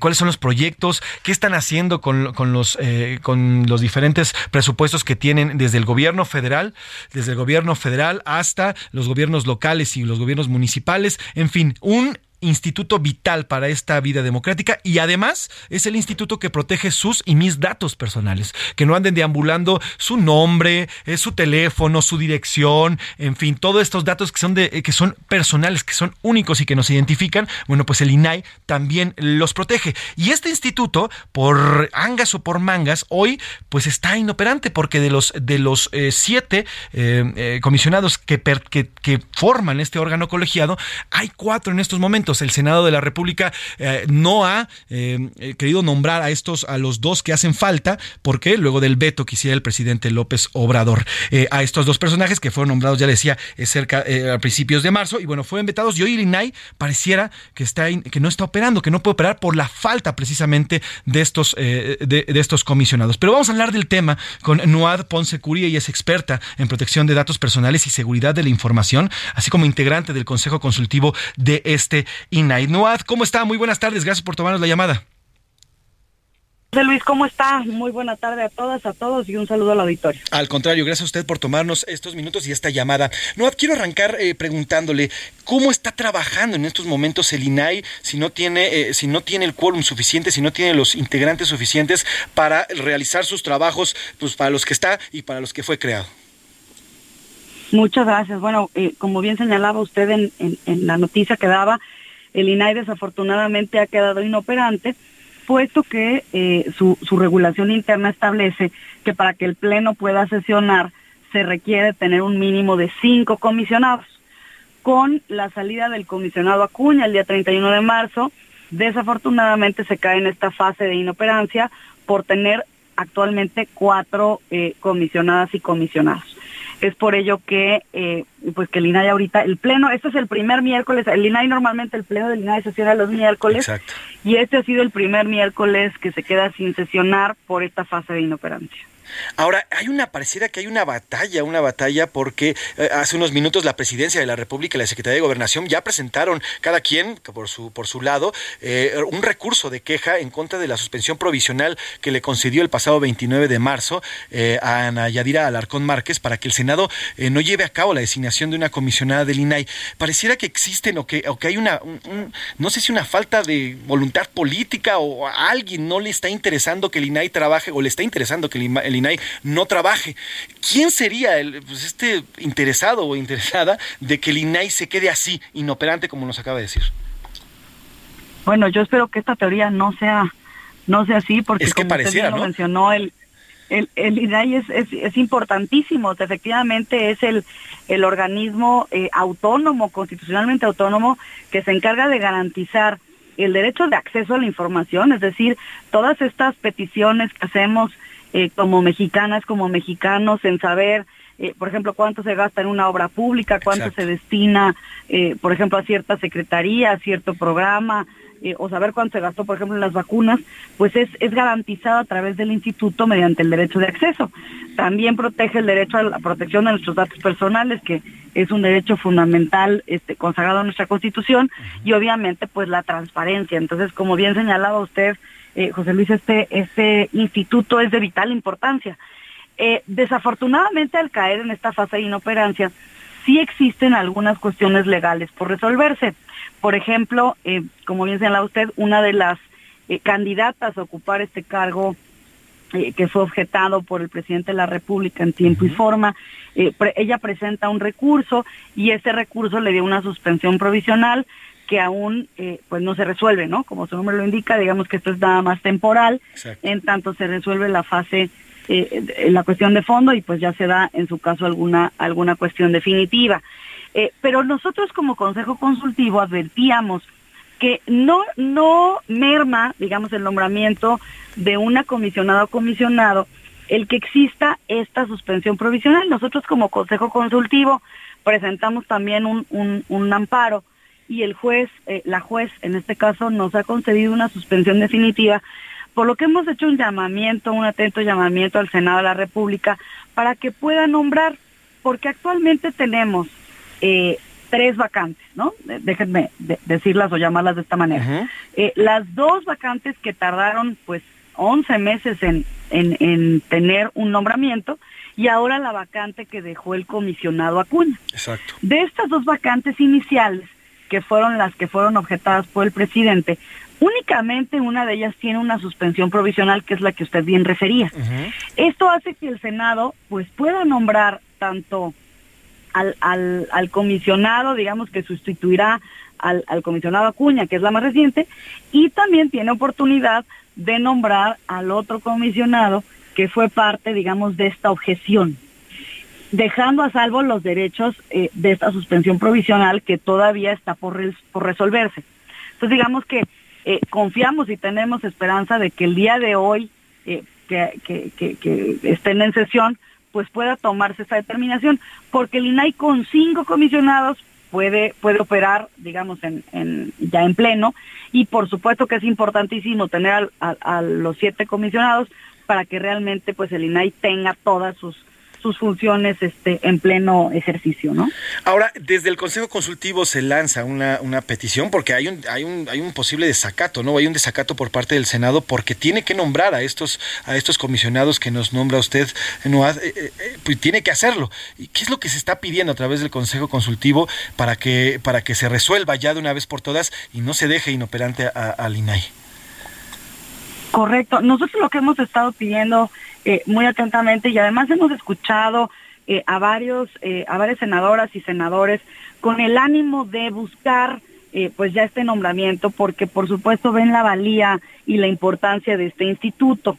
Entonces lo que nosotros como Consejo Consultivo estamos pidiendo al Senado de la República es que ya se hizo, digamos, ya se corrió el proceso de convocatoria, de exámenes, de entrevistas, de, buscar la idoneidad en, en, las personas finalistas, por llamarlas de alguna manera, en quien puede ocupar eh, estos cargos. Entonces ya se tiene del primer proceso, se tiene un listado de 13 eh, de 48, es decir, se postularon 48 eh, personas.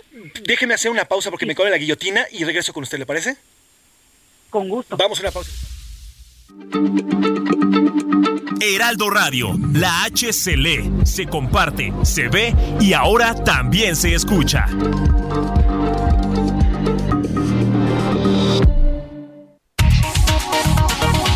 De la tarde con 30 minutos, 2 de la tarde con 30 minutos y le agradezco que continúe en eh, sintonía y también a usted, eh, Noad eh, Ponce Curi, gracias por eh, mantenerse en la línea y por aguantarnos el corte. Estamos platicando precisamente sobre el tema del INAI. Hoy es el primer miércoles que este Instituto Nacional de Acceso a la Información y Protección de Datos Personales pues no sesiona porque no tiene la cantidad suficiente de integrantes para que continúe con sus trabajos. Esto luego de que no se, no se seleccionaran los dos que faltan y bueno, luego de que también el comisionado Acuña terminara el pasado 31 de marzo su, eh, su gestión en el INAI. Y bueno, pues hoy platicábamos, eh, en UAD, sobre un INAI que no está operando, que no puede operar por falta de quórum, por falta de integrantes, y nos platicaba que desde el, desde el Consejo Consultivo del INAI se está pidiendo a los senadores que no caigan en este desacato porque tienen que nombrar ya a los por lo menos dos para que comience o que regrese a operar el Instituto Nacional. ¿Qué, qué es lo que se estaba pidiendo? Y en ahí nos quedamos en la entrevista.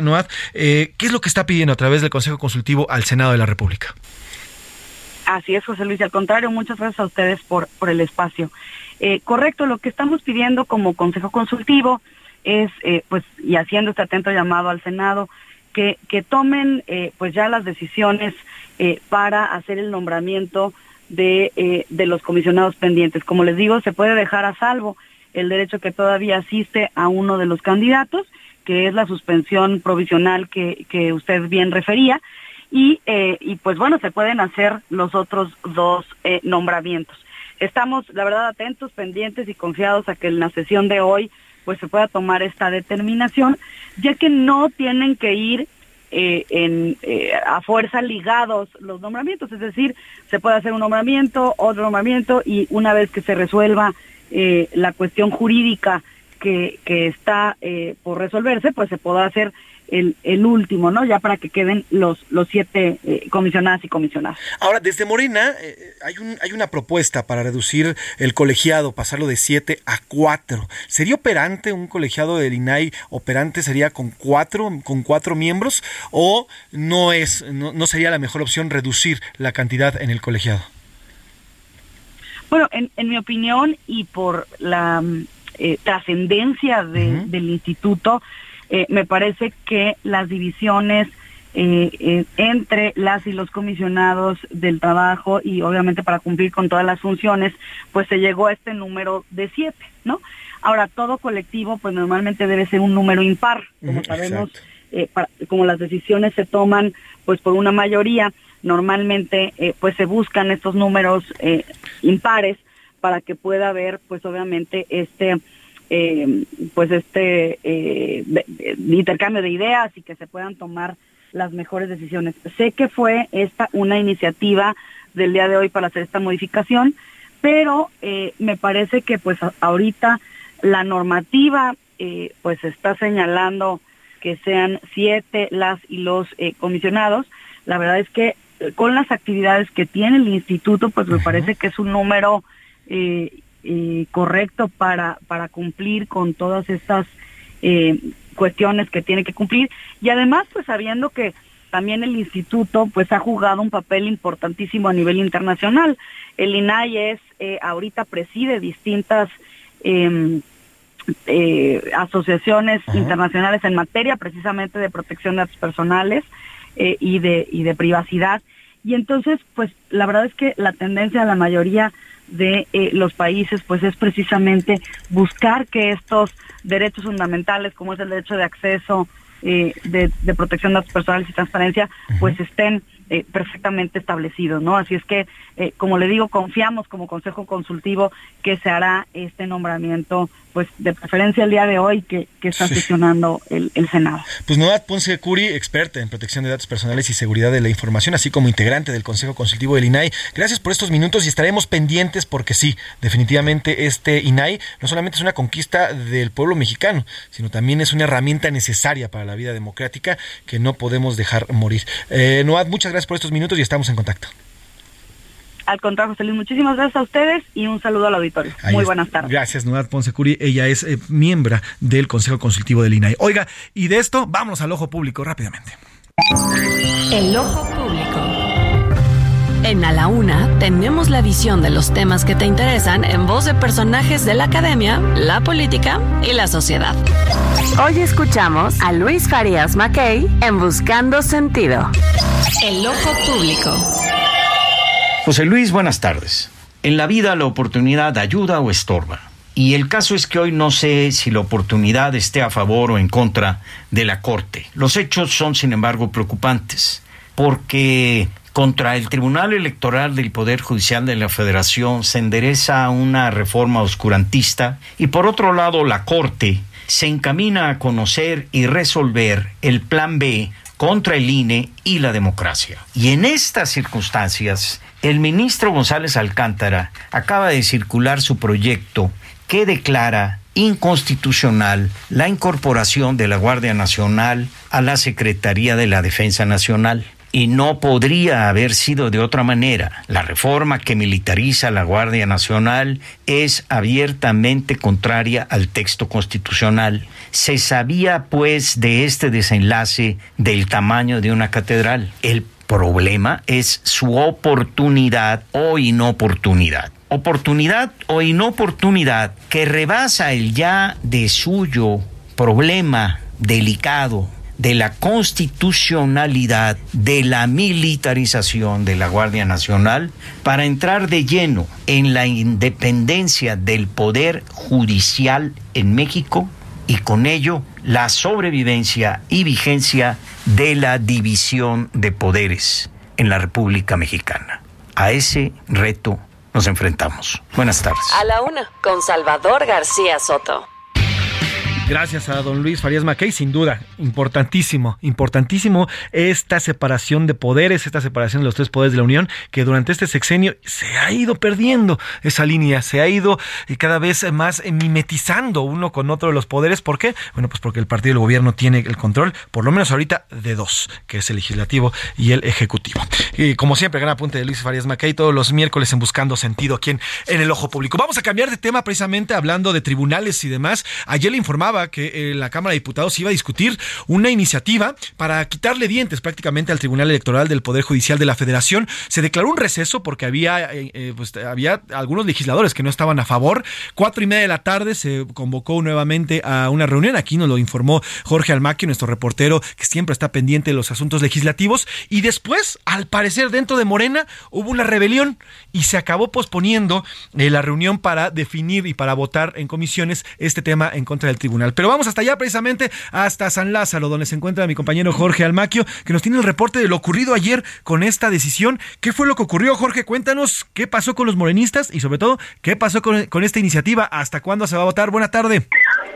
Buenas tardes, José Luis, amigos. Así es, se registró esta rebelión por parte de los integrantes de Morena, quienes se manifestaron en contra de la ley que limita las facultades del Tribunal Electoral del Poder Judicial de la Federación, ya que además señalaron afecta a las acciones afirmativas que se han aprobado en los últimos años y que, bueno, han beneficiado la representatividad de las minorías en el Congreso de la Unión. De Morena Irma Juan Carlos señaló que hay por lo menos 90 legisladores, alrededor de 65 de su partido, que se encuentran en contra y que firmaron un documento en el cual pues se pide que se modifique el dictamen que ha sido manipulado en este proceso quitándole dientes al Tribunal Electoral. Denunció que el PAN condicionó la aprobación del dictamen a que se incorporara la propuesta para que no pueda intervenir ya más con estas acciones afirmativas, tema que no traía Morena y que ahora pues dicen debilita al Tribunal Federal. Pero así lo comentó la diputada Irma Juan Carlos. Le estaríamos quitando los dientes al tribunal para que de alguna manera pueda garantizar eh, el efectivo derecho político electoral de, de este grupo, de estos grupos minoritarios. Y bueno, pues eh, luego la, de que la Comisión de Puntos Constitucionales se decretó en sesión permanente, aplazó por cuarta ocasión la discusión. La legisladora trans, Alma Luevano, indicó que la propuesta avalada por seis de siete coordinadores parlamentarios va en contra de los derechos de las minorías. Resaltó, por supuesto, que ella llegó por estas acciones afirmativas, por eso tiene un lugar, un espacio aquí en San Lázaro, y bueno, pues por eso dice, no se debe aprobar esta reforma regresiva. Así, así lo comentó no a una reforma regresiva, sí a las acciones afirmativas y además no son concesiones ni son caprichos, son derechos y los derechos políticos electorales son también derechos humanos y aquí estaremos al pendiente y decirles que no vamos a permitir una reforma regresiva. Esta situación, José Luis, amigos del Heraldo Radio, pues ha provocado que se pongan a trabajar aquí en San Lázaro e incluso pues ya se organizó un grupo especial de trabajo para revisar la redacción de las reformas a tres artículos propuestos y bueno, pues descartan que esté muerta la ley que limite las facultades. Se hablaba que iban a regresar a sesionar o iban a reanudar la sesión hoy a las 12, situación que no se ha dado. Eh, se esperaba que a las 3 de la tarde tampoco se ha eh, convocado para las tres, podría ser hasta las seis de la tarde, recordando que la sesión del Pleno el día de hoy es de manera totalmente presencial, no como en otras ocasiones que, bueno, pueden, pueden sesionar los diputados a través de la vía electrónica. Por lo pronto, bueno, pues manifiestan Ignacio Mier, presidente de la Junta de Coordinación Política, informó que se integró este grupo especial que están revisando para buscar llegar a los consensos y reanudar lo más pronto posible la sesión para aprobar esta facultad. También platicamos con el, el presidente de Puntos Constitucionales, Juan Ramiro Robledo, quien confió que en unas horas más puedan ya tener la propuesta con los cambios que tengan, que tengan conformada esta redacción, este documento, para que todos los grupos parlamentarios, inclusive el Movimiento Ciudadano que ha estado en desacuerdo con esta propuesta, pues puedan puedan sumarse y aprobarla por consenso en la en los próximos días. Puede ser mañana o puede ser hasta el próximo martes, dependiendo de cuál sea el interés eh, inmediato que tengan las fracciones parlamentarias. Solamente un punto más, José Luis. Sí, dime, el hecho es que es que pues el coordinador de Morena, Ignacio Mier, acusa a eh, Claudio X González de estar detrás de toda esta situación y las falsedades que se han hablado eh, en torno a la propuesta para modificar las atribuciones del tribunal. Dice que es falso que se le vayan a quitar este, facultades, que es falso que se le vayan a eliminar las acciones afirmativas y que todo esto lo, lo ha manejado mediáticamente Claudio X González para denostar el trabajo que se realiza aquí en la Cámara de Diputados. Por lo pronto, bueno, vamos a esperar a ver si a las seis de la tarde reanudan esta eh, reunión de trabajo de la Comisión de Puntos Constitucionales. Por lo pronto, José Luis, el reporte que les tengo. Y el cual te agradezco, Jorge, puntual como siempre. Gracias por eh, recolectar las voces de, de, de, ambos y bueno, pues estaremos pendientes de lo que se decide sobre este tema. Te mando un abrazo, Jorge. Buenas tardes, igualmente, hasta luego. Y precisamente vamos a cambiar de tema, vamos a hacer eh, un revés de tema. Le comentaba y hablando y arrancando este espacio, platicamos sobre lo que definió la Corte Interamericana de Derechos Humanos en torno al caso de Daniel García y Reyes Alpizar. Estas dos personas que fueron acusadas del asesinato de una regidora eh, y bueno, pues eh, falsamente acusadas porque ellos son inocentes, inocentes. Y por el tema de la prisión preventiva pasaron más de 17 años tras la cárcel. Hoy la Corte Interamericana condena a México y ordena además eliminar la prisión preventiva oficiosa. Para hablar del tema y de los alcances de esta decisión, le agradezco que nos tome la llamada y eh, lo saludo con mucho gusto a Luis Eliud Tapia Olivares. Él es abogado especializado en derechos humanos. Don Luis, ¿cómo está? Buena tarde. Hola, ¿qué tal? Buenas tardes. Muchas gracias por invitarme. Un saludo a la audiencia. Don Luis, don Luis, quiero arrancar preguntándole cuál es el alcance de esta, eh, de esta sentencia que emite hoy la Corte Interamericana de Derechos Humanos y qué repercusiones tiene para el sistema judicial en nuestro país. Sí, es una, primero lo que hay que decir es que una sentencia y entonces es obligatoria. No, no es una recomendación, eh, no, no es un, un llamado o un pronunciamiento, sino es una sentencia dictada por un tribunal internacional, en este caso la Corte Interamericana de Derechos Humanos, y México, por lo tanto, al ser parte de, del Tratado Internacional, que es la Convención Americana sobre Derechos Humanos, y al haber eh, participado en el litigio, está obligado a cumplir en sus términos la sentencia dictada por eh, eh, la Corte. Eh, es una sentencia así revolucionaria, digamos, porque ordena, como, como bien lo decía, que México reforme la constitución en el tema que ha causado polémica en los últimos meses por, por las discusiones en la Suprema Corte, que es la prisión preventiva oficiosa. Un régimen que está en la constitución que viola el derecho a la libertad y que viola el derecho a la presunción de inocencia. Las víctimas del caso sufrieron esta violación a derechos humanos y, la Corte Interamericana lo que está diciendo es para garantizar que no se repitan estos hechos hay que cambiar la, legislación. Y no solamente, también ordena México eh, cambiar o modificar su legislación en materia de arraigo, que es otra figura que está en la Constitución, artículo 16, que viola, viola derechos humanos. Y, me parece central destacar que, la Corte concluye que, las víctimas, el señor Daniel García, el señor Reyes Alpizar, fueron víctimas de tortura. Eh, otra vez un tribunal internacional condena a México por esta práctica endémica que tenemos en el país de la comisión de esta grave violación a derechos humanos que se ha llegado a normalizar, que México eh, se ha negado a reconocer su práctica generalizada, pero sigue, eh, sigue siendo México se nos cortó la llamada, eh, a ver si podemos rectificarla. Nos estaba platicando que en efecto esto se trata de una sentencia.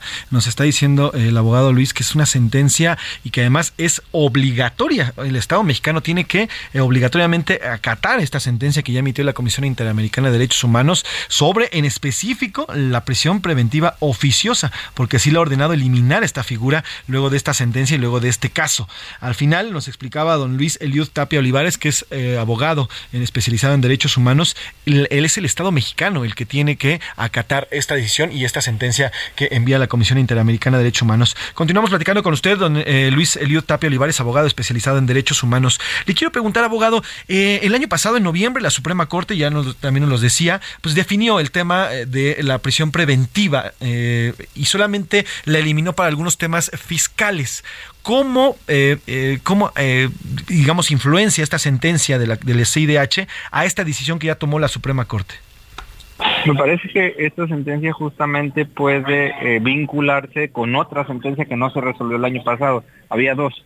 Una era esta sobre delitos fiscales que tenía el ministro Aguilar y que, y que se resolvió, pero la otra era sobre prisión preventiva en, en, en, en su centro, ¿no? Como, como figura, que era una sentencia que tenía, eh, un proyecto de sentencia que tenía la ministra Piña, el amparo en revisión 355 diagonal 2021. Entonces, ese no se, no se discutió, se retiró. Ya la ministra Piña no lo puede presentar porque es presidenta de la Corte, entonces alguien más lo tiene que presentar.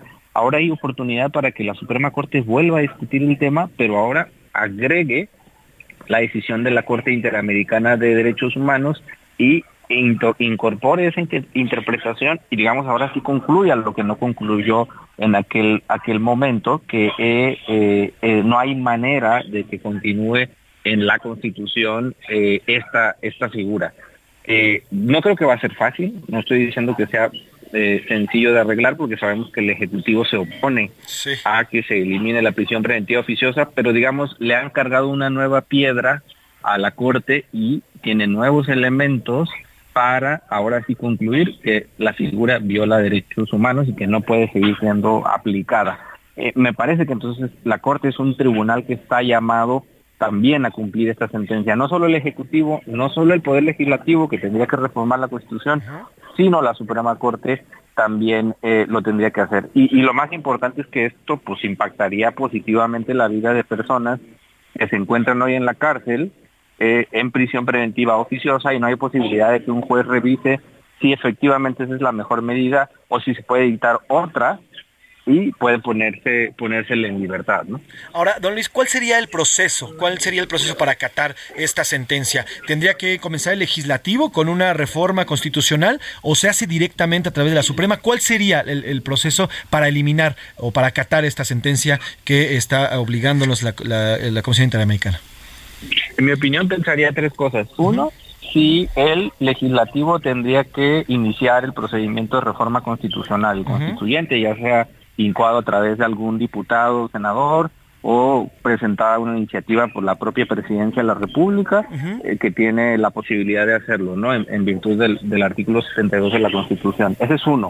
Pero me parece que hay otro que no está peleado con ese, que es el que estamos hablando, que es la Suprema Corte resolviendo algún caso donde incorpore esta interpretación. Pero hay un tercero que me parece muy relevante, que es que cualquier juez de control que a partir de hoy vaya a revisar un caso en el que se solicite que se abra debate sobre un caso que tiene prisión preventiva oficiosa, tiene la posibilidad, en mi opinión, yo creo que eso también puede ser que me lo debatan algunos constitucionalistas, tiene la posibilidad de decir, ¿sabes qué? Vamos a debatir también sobre homicidio, sobre desaparición forzada, sobre una acusación de temas de delitos electorales. Todos los que estén en la lista de prisión preventiva oficiosa pueden ser debatidos y la Fiscalía tiene está obligada a probar que la prisión preventiva es la medida idónea para evitar que la persona se escape o afecte víctimas o testigos. Y si no, se dicta otra diferente. No se puede dictar un brazalete electrónico, Claro. ir a firmar una fianza, pero me parece que al menos en, en esas tres